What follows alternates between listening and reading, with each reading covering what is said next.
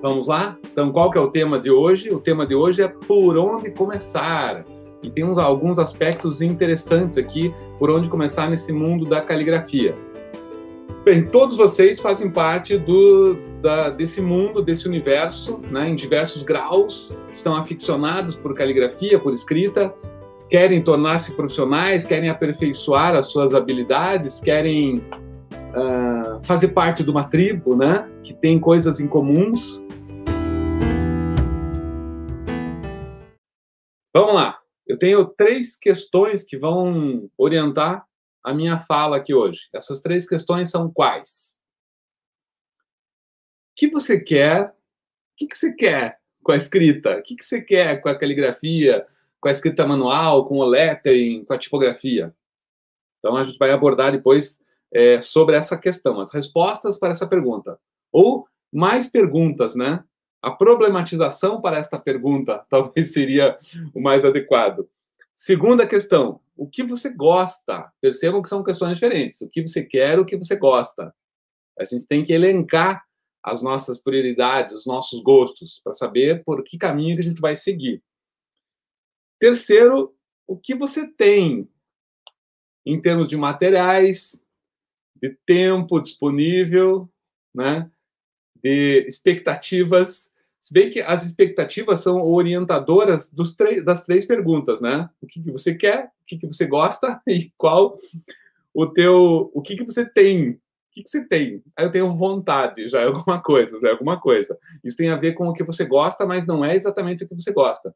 Você percebe, né, que eu gosto de ficar entrando nessas questões filosóficas da escrita. E eu acho importante, né? Eu acho importante a gente pensar e lembrar da onde que a gente veio, esse processo de escrita, da linguagem escrita, como que aconteceu, o peso dessa linguagem escrita. Qual que é o peso da linguagem escrita para a comunicação em geral, né? Qual que é o nosso papel aqui como adoradores da escrita, como incuráveis calígrafos, né? O Flávio está aqui um, um exemplo do, dos calígrafos incuráveis aqui. Eu sigo o trabalho dele, acho fantástico, Aliás, aqui, aí voltando, né? Como nós somos uma tribo de calígrafos incuráveis, a gente acaba sempre um olhando e incentivando o, o trabalho do outro. Isso que é legal nas tribos, né? É esse crescimento conjunto. Se vocês são também daqueles que começam a fazer uma coisa, escrever, e cara, passa o tempo, passam as horas e você nem percebe. E é muito melhor né, você passar as horas escrevendo do que passar as horas no, no WhatsApp, no, nas redes sociais. Porra, é claro que se você não estiver buscando por algo que, que te faça crescer de alguma maneira, as redes sociais são uma perda do teu tempo de vida. É o que eu sempre comento com o pessoal, né? Quando a gente dá, doa o nosso tempo para algo que não leva a nada, Claro que tem o entretenimento, às vezes você quer desestressar, desestressar, mas muitas vezes você está apenas jogando fora o teu tempo de vida. Está jogando fora. Então vamos, em vez de jogar fora, usar ele para escrever. Fantástico, né? Eu acho que é isso que a gente tem que fazer aqui. Vamos lá, primeira pergunta. O que, que você quer? Objetivos. Ah, eu quero melhorar a letra. Legal. Ah, eu quero saber escrever assim, que nem ah, você escreve, que nem o Flávio, que nem o Vitor, aí tem vários aqui que escrevem, né? Observar sempre, sem dúvida alguma, né? Referências visuais a gente tem que ter sempre. E aí eu também dou a dica de olhar livros históricos, olhar quem que já compilou material, além dos materiais originais, que é interessante, que a gente encontra em museus. Tem uma outra amiga minha aqui, a arqueóloga Cris Amarante, ela tem um canal chamado Arqueologia Alternativa, e a gente fez uma live esses dias atrás, e ela falando da pesquisa, né, da, do, do levantamento de escritas históricas que estão lá em, em ânforas ou em pedra, e acaba abrindo novas possibilidades, né? Novas referências visuais. Isso é importante, tá? Então, o que, que você quer? O que, que você quer? Eu sei que no começo, para quem está começando, ou para quem está recomeçando, ou para quem quer aperfeiçoar, você fica com inúmeras possibilidades, né? Cara, eu quero fazer isso, quero fazer isso, quero fazer aquilo, e o que, que eu vou pegar? Como é que eu começo? Daí entra é, a, a, própria pergunta inicial da live, né? Por onde começar? Mas já vamos chegar lá. Primeiro eu quero é, vamos construir a nossa base, né, o nosso fundamento, que é maior, é mais em, em termos de perguntas do que de respostas, né, para depois a gente pensar, tá, então agora que eu já defini é, essas perguntas, né, vamos tentar por onde eu começo ou por onde que eu recomeço. A gente pode entrar também nesse, nesse quesito, né, do aperfeiçoamento. O, o aperfeiçoamento é uma busca constante. É, a gente sempre tem muito que melhorar. Parece que quanto mais a gente treina, mais a gente percebe que tem detalhezinhos que podem ser modificados, podem ser aperfeiçoados, né? E mais escritas que você ainda não deu conta, que você quer dar conta, que você quer entrar nesse mundo. Então é um processo que não termina. Então por isso que essa pergunta por onde começar é tão importante, porque a partir do momento tem um livro do Marcelo Glazer que é a, a Ilha do Conhecimento, a Ilha do Conhecimento, não me lembro se é esse o tema. Mas ele fala que quanto mais a gente conhece por uma área, mais a gente amplia a nossa fronteira para o desconhecido. Tem um sketchbook de mais de 10 anos atrás que eu olho hoje assim e falo, nossa, cara, como eu melhorei. Todos aqui que, que trabalham com, com escrita ou que já pensaram em escrever também têm essa, essa percepção né, do quanto a gente melhora, do quanto a gente aprende a organizar as informações quando você começa a ter esse cuidado, esse olhar para as letras, para as palavras. A gente melhora muito. E é um processo que tem que ter tempo, você tem que ter prática, prática, prática, prática, e aí depois eu comento, né? Faça. Eu tive um professor, até eu comentei, eu cometi um equívoco ontem, eu falei que era de escrita chinesa, não era, era de pintura chinesa. Eu fiz um curso com, com um chinês, um senhorzinho bem velhinho, e ele dava aula de pintura chinesa. Então aprendi a segurar o pincel chinês, que se segura de pé, uma série de, de, de detalhes, né? E eu perguntei para ele, por intermédio do filho, porque ele não falava português, daí o filho falava inglês misturado com, com português e, e com chinês, mas com, a gente conseguia se entender. E eu pedi para ele perguntar para o pai dele, né, que era o, o, o pintor, pintor, com, com pinturas, com exposições pelo mundo inteiro, consegui, o cara veio aqui no, no Museu de Curitiba, no MON, e ele deu um workshop, workshop de várias semanas, assim, cara, eu, não posso perder isso, né? E fui, fui fazer, faz tempo já, muito tempo. E aí eu falei assim, cara, pergunta pro teu pai, é, quando que eu vou começar a ter um mínimo, assim, para ter uma autonomia, né? Um mínimo de conhecimento para ter uma auto, autonomia da, do, dos principais fundamentos da pintura chinesa. Olha só, eu queria saber assim, quando que eu vou ter o modelo básico, né? Quando? Ele olhou para mim assim, depois que o filho traduziu, daí olhou para um litro de nanquim, falou: quando você terminar esse litro de nanquim, você vem conversar comigo de novo. Quando eu, eu terminar e a pintura chinesa, a base é o nanquim, aguado. Então você está sempre misturando água no nanquim. Pessoal, para terminar um litro de nanquim com pintura chinesa, você vai passar alguns anos fazendo pintura chinesa. Aquilo, né, me deu dois sentimentos, né? Que legal, já tem um norte, já tem um caminho. E segundo, caramba, é isso que eu quero da minha vida? O que, que aconteceu? Não gastei um litro de nanquim, porque eu queria trabalhar com a caligrafia, com a escrita. Aí eu perguntei para ele, e a escrita chinesa, né? Como é que eu faço para começar? Você tem curso também? Daí ele olhou para mim direto, nem falou para o filho, assim, e falou em chinês. Quando você estiver conversando comigo, eu vou te ensinar caligrafia. Eu falo assim, primeiro você tem que conhecer a linguagem verbal, para depois conhecer a linguagem né, oral, para depois escrever. Eu falei, obrigado. Foi animador. Foi legal, né? Porque eu descobri que você tem que ter prática, você tem que se envolver, você tem que ter imersão naquele mundo. E ele está certo. Não adianta eu querer escrever uma caligrafia gótica sem conhecer a história da gótica, sem conhecer o contexto histórico. Até dá, é óbvio que dá, é óbvio que é um, um começo. Mas quando você pensa em aperfeiçoamento, você vai tendo contato com a origem, com a história, com o contexto econômico, social, tecnológico, né? Qual era a tecnologia da época? Né? Ah, na época eles usavam essa caneta Parallel Pen aqui? Óbvio que não, porque não existiam canetas com reservatório. Isso aqui é uma invenção fantástica da nossa contemporaneidade, né? Todos os calígrafos usam.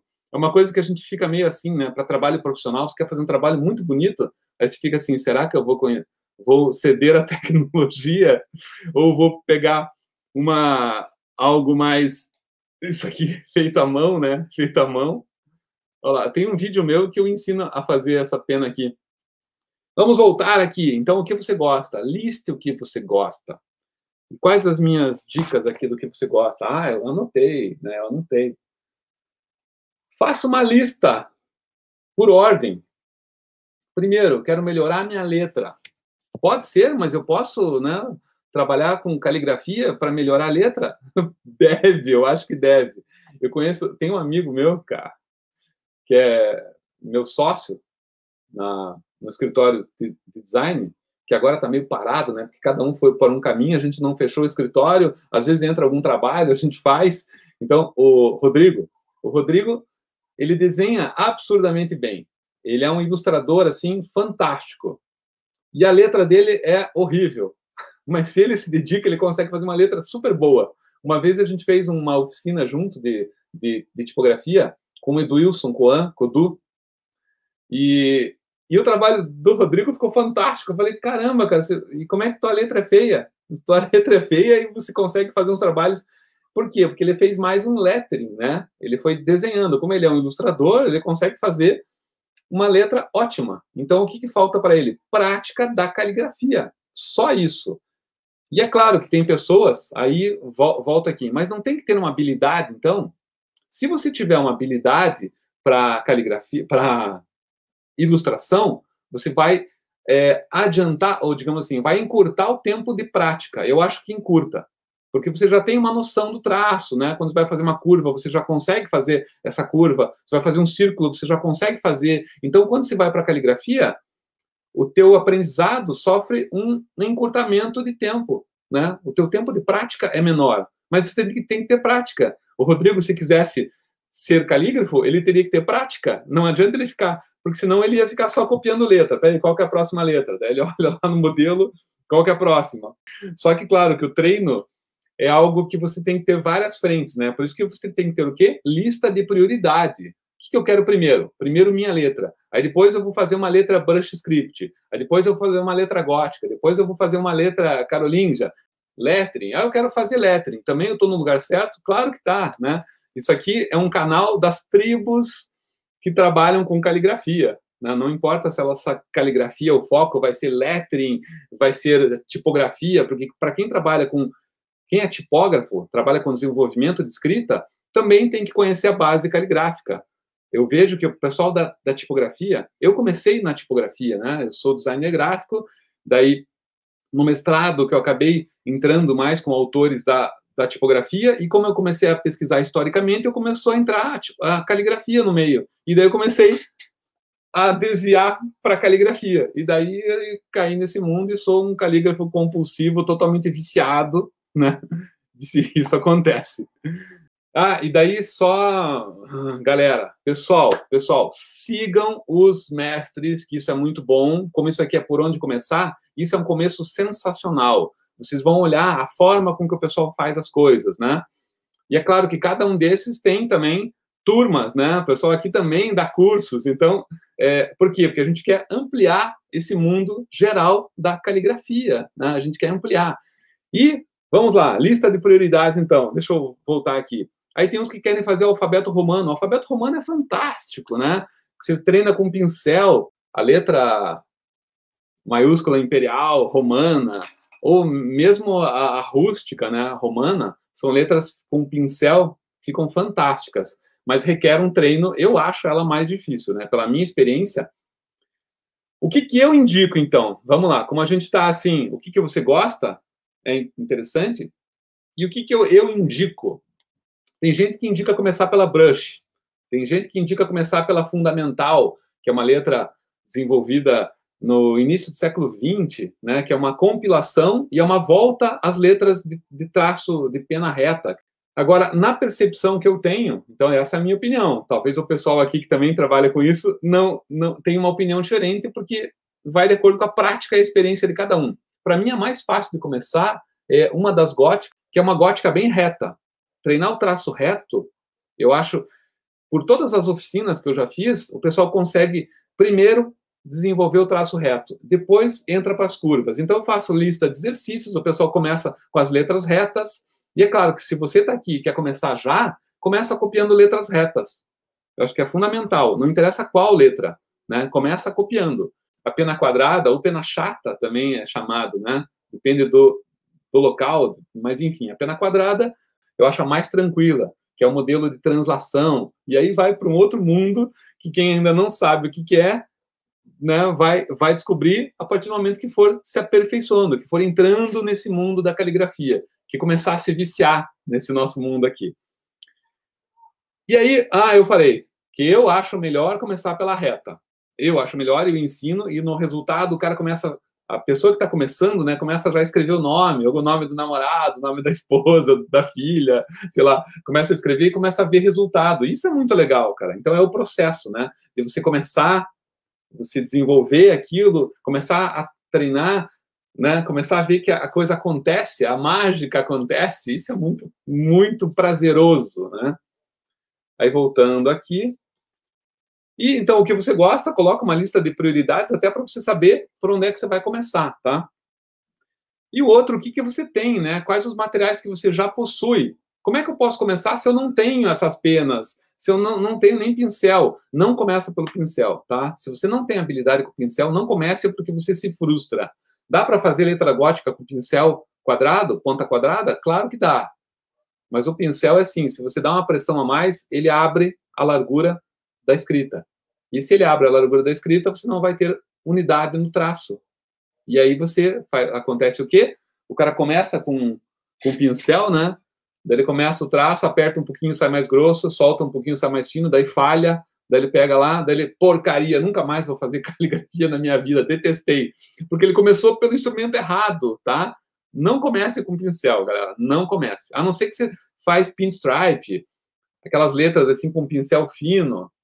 Aí você tem controle, mas é do pincel fino. Outra área que eu não vou tratar hoje. É caligrafia também? É, tá? É também, mas eu não vou tratar hoje nesse mundo do sign painting, né? Da, do letreiramento, feito com uma. Inclusive, a, a, a tinta é mais grossa, ela é mais espessa, né? Não vou entrar, não vou entrar nisso. Qual que é o ideal para começar? Cara, o ideal para começar é ou a tua pena, ou uma pena de bambu, não estou achando minha pena de bambu aqui, ou um pedacinho de esponja quadrada, corta a parte verde da, da esponja, recorta assim, gruda num lápis com fita crepe, e dessa esponja você coloca na tinta. Que tipo de tinta?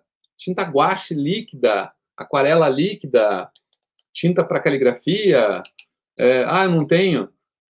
Tinta que sobrou de pintar parede, PVA, né? Aquelas tinta, não, PVA, acho que é PVA, serve, serve, nanquim, né? Eu tenho aqui, ó, vidro de, de nanquim, nanquim aguado. Esse nanquim aqui, às vezes, é, é, é, um resto de nanquim que eu uso, né? E daí eu usei, é, molhei a pena, daí eu jogo, assim, aquelas gotas mais sujas de tinta dentro, e aí vai ficando meio aguado. E eu gosto do aguado porque ele dá camadas. Quando você sobrepõe duas camadas de traço, dá uma camada mais, mais escura. Eu adoro essa, essas tonalidades da escrita. E essas tonalidades, acho que dão uma característica extra. E aí o, o nanquim aguado, para mim, ele é legal, mas dá para usar o nanquim puro? Também dá. Ele é mais denso. Tem algumas penas. Estou falando o que, que você tem de material, né? Então eu já vou mostrar. Essa aqui é fantástica, da Dreaming Dogs, que é do Volney. Volney é um, um outro calígrafo, designer, e ele que criou essas penas aqui. É uma rolling pen, que é o, o tipo específico dela, tá? Regula a espessura da saída de tinta. São duas lâminas, e aí você tem uma, um parafusinho que você regula a distância. Então, se eu estiver trabalhando com uma tinta bem líquida, eu deixo bem próximo. Se eu estou trabalhando com uma tinta mais densa, eu deixo mais longe. Se eu quero traço rápido, eu também trabalho com ela mais aberta, para fluir mais rápido. Então, assim, tem isso são técnicas de acordo com a ferramenta que você está usando, de acordo com o papel. Então, isso, quando você vai entrando no mundo da caligrafia, coloca uma lista lá do que você quer, porque quando você começa, você quer fazer tudo. Cuidado com isso, porque senão você se frustra. Porque se você treinar, eu falo assim, 10 páginas para aperfeiçoar o traço, né? Enche 10 páginas para aperfeiçoar. Daí você enche cada página com um tipo de letra diferente, com um instrumento diferente. Daí você, pô, não vi. eu não, eu, não, eu não vi que eu melhorei da primeira à décima. Claro, cada uma delas tem um estilo diferente, um tipo de tinta diferente, um tipo de pena diferente. Daí não dá. Para aperfeiçoar, você tem que ter a prática, o treino, com, pega foco, uma coisa, e vai com aquele foco, né? Até você adquirir uma certa habilidade. Legal, agora eu vou para o próximo. Como é que a gente sabe quando deve ir para o próximo? Você que vai perceber o quando você está fazendo coisas, quando teus amigos estão curtindo, quando o teu trabalho profissional está legal, né? Por isso que é legal você se envolver também com outros profissionais que podem olhar o teu trabalho e dar dicas, né? Fazer cursos é, é, é fundamental. Eu sempre estou fazendo curso. Sempre estou fazendo curso. Por quê? Porque eu estou aperfeiçoando o traço, né? Então, assim, a gente sempre está se aperfeiçoando. Tem que verificar o que, que você tem. Dá para começar com papel sulfite? Dá, galera. Aí dá para usar papel triplex, duplex, cartolina. Cara, o que você tiver disponível. Sobrou algum papel, o verso está disponível? Dá para usar. Você está treinando. Entrar nesse universo, você só precisa ter um suporte, né? Eu sempre comento. Pô, eu não tenho nem caneta.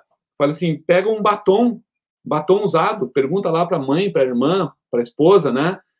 Ou o seu mesmo, né?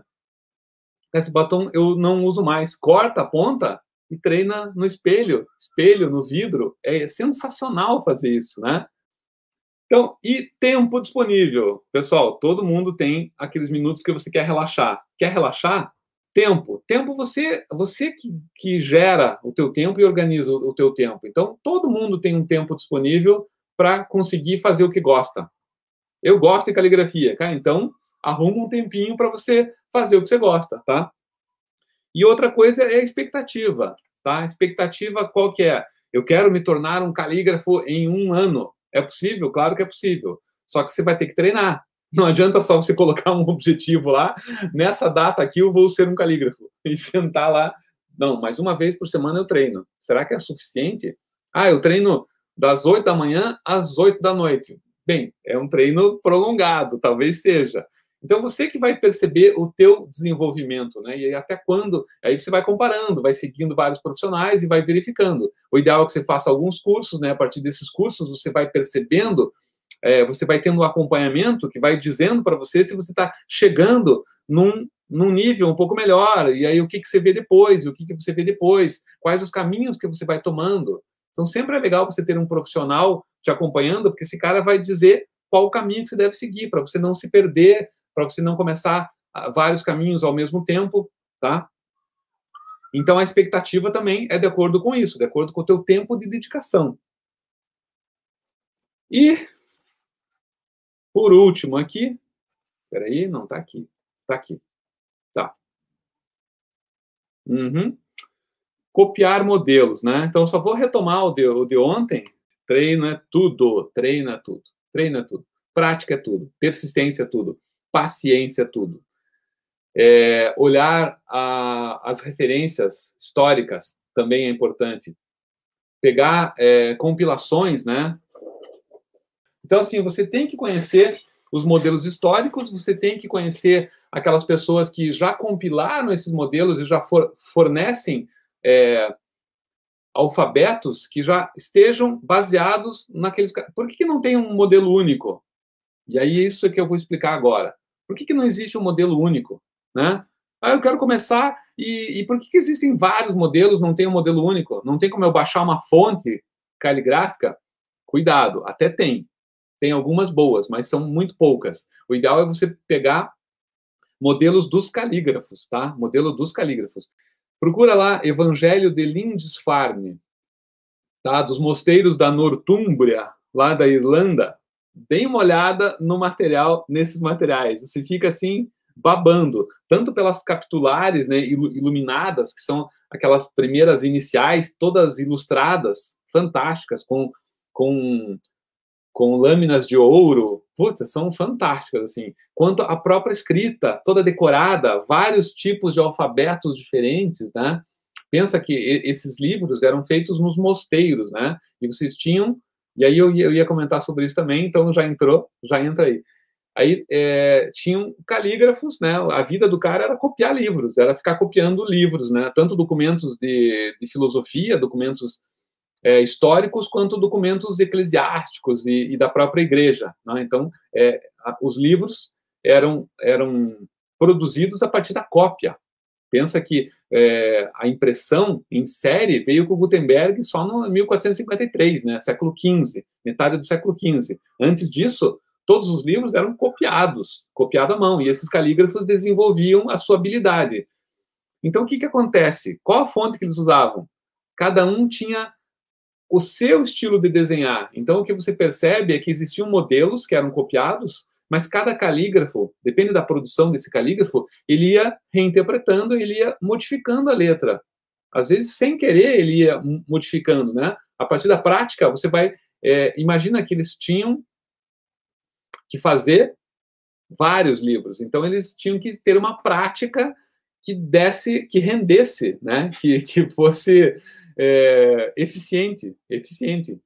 Né? O cara, em vez de fazer um livro por ano, de repente ele ele criava um sistema de escrita que ele conseguia fazer dois livros por ano. Imagina a lentidão disso, né, desse processo. Não sei quanto tempo que levava, mas eram processos muito longos, né? Mesmo hoje, quando você vai desenvolver uma tipografia digital, que você escolhe ali a fonte, ah, vamos escolher a fonte. Quanto tempo você acha que o, o tipógrafo levou para desenvolver aquela fonte? Uma semana? Duas? Um mês? Às vezes ele levou se ele foi rápido e tinha uma equipe, talvez em três meses ele desenvolveu. Se ele estava sozinho, ele levou um ano para aperfeiçoar a família tipográfica. Claro que ele cria um modelo, daí você cria os modelos né, mais é, com peso menor, mais light, os modelos mais bold, né? Enfim, esse processo de criar letras é lento, é lento. Então não espere que você vai ter habilidade caligráfica de uma semana para outra. Não vai. Esse processo. E assim, o que é legal é você se envolver nesse processo. Sabe? Não é ter habilidade pronta, é você se envolver no processo e aperfeiçoando. Né? Você sempre está aperfeiçoando e sempre olhando o que você fez, legal, agora eu consegui melhorar, isso aqui está ficando bacana. Esse processo é gostoso, esse processo é um processo dos calígrafos incuráveis. E tem vários é, que eu já sei, nem sabiam que eles tinham, que eles participavam dessa tribo, eu tenho prática de ensino, né? O que, que eu tenho? Prática teórica, né? A minha prática é teórica. Prática teórica é ótima, né? Então, por onde começar, né? Estava comentando lá. Então, cada escriba desses tinha o seu estilo de letra, o seu estilo próprio. E aí chegou alguém que foi compilar. Caramba, vou compilar isso aqui para ter o, o, alfabeto, né? Então ele foi, foi, pegando os principais As, por exemplo, os principais As, né? desse, desse livro, os principais B, os C, e aí foi criando modelos. E esse modelo é um modelo baseado nos calígrafos da Irlanda. Esse modelo é baseado nos calígrafos da, da Espanha ou da França, né? ou da Alemanha, enfim. E, e, esses modelos, claro, que depende de qual foi o calígrafo que eu usei como base de pesquisa. Tá? Então, isso influencia também o, o estilo. Então, é bom olhar a base, esses históricos, e é bom olhar aqueles que já fizeram compilações. E daí, o que, que eu uso como modelo? Normalmente, as compilações, mas eu sempre estou pesquisando os históricos para olhar, porra, esse, essa letra aqui também dá para usar com, com, com essa aqui. Esse detalhe que é para a esquerda também dá para fazer para a direita. E assim a gente vai aperfeiçoando a nossa própria técnica caligráfica, tá? Olhando nessas bases. Então, é por aí que a gente começa, por esses modelos.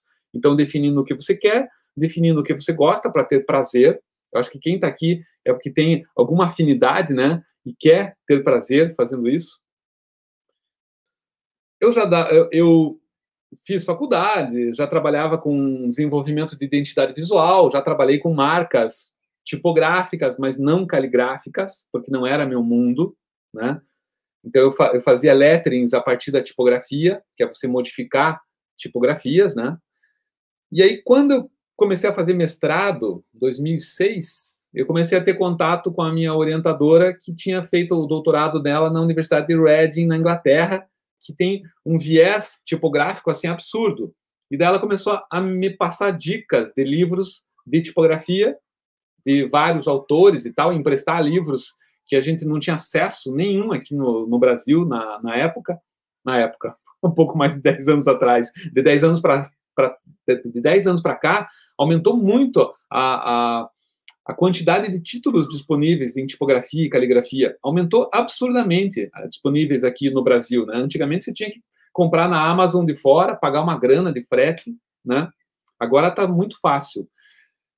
Aí o que aconteceu? Eu comecei a ter acesso. Falei, caramba, caramba, caligrafia é legal. Daí comecei a dar aula em 2010. Em 2011 comecei a dar aula de tipografia e caligrafia. Em 2011 comecei a treinar e como eu tinha a teoria já de, de tipografia, né? eu comecei a treinar, treinar, treinar, comecei a fazer oficinas, eu acho que lá por 2015, o mundo da caligrafia, o mundo da caligrafia, ele é junto com o universo da tipografia. Está conectado, tá, tá tudo junto, né? A tipografia veio da caligrafia, o lettering veio da caligrafia, e veio e é uma coisa junta, né? Se você pensar é, as antigas informações nas cavernas, ou as antigas inscrições, né, que já são uma forma de, de linguagem pictográfica, ou ideográfica, você já tem é, formas. É, aí, o, o, ideograma já é uma forma um tanto quase que um lettering, né? Porque é uma mistura de, de, de símbolos que foram se transformando, se abstraindo e criando um outro símbolo com outro significado. Enfim, então, o mundo do lettering, da caligrafia, da tipografia, a tipografia é aquilo que se repete, né? A partir de uma fonte, é, a, a partir de uma fonte, por isso que a gente chama de fonte tipográfica. Valeu, galera!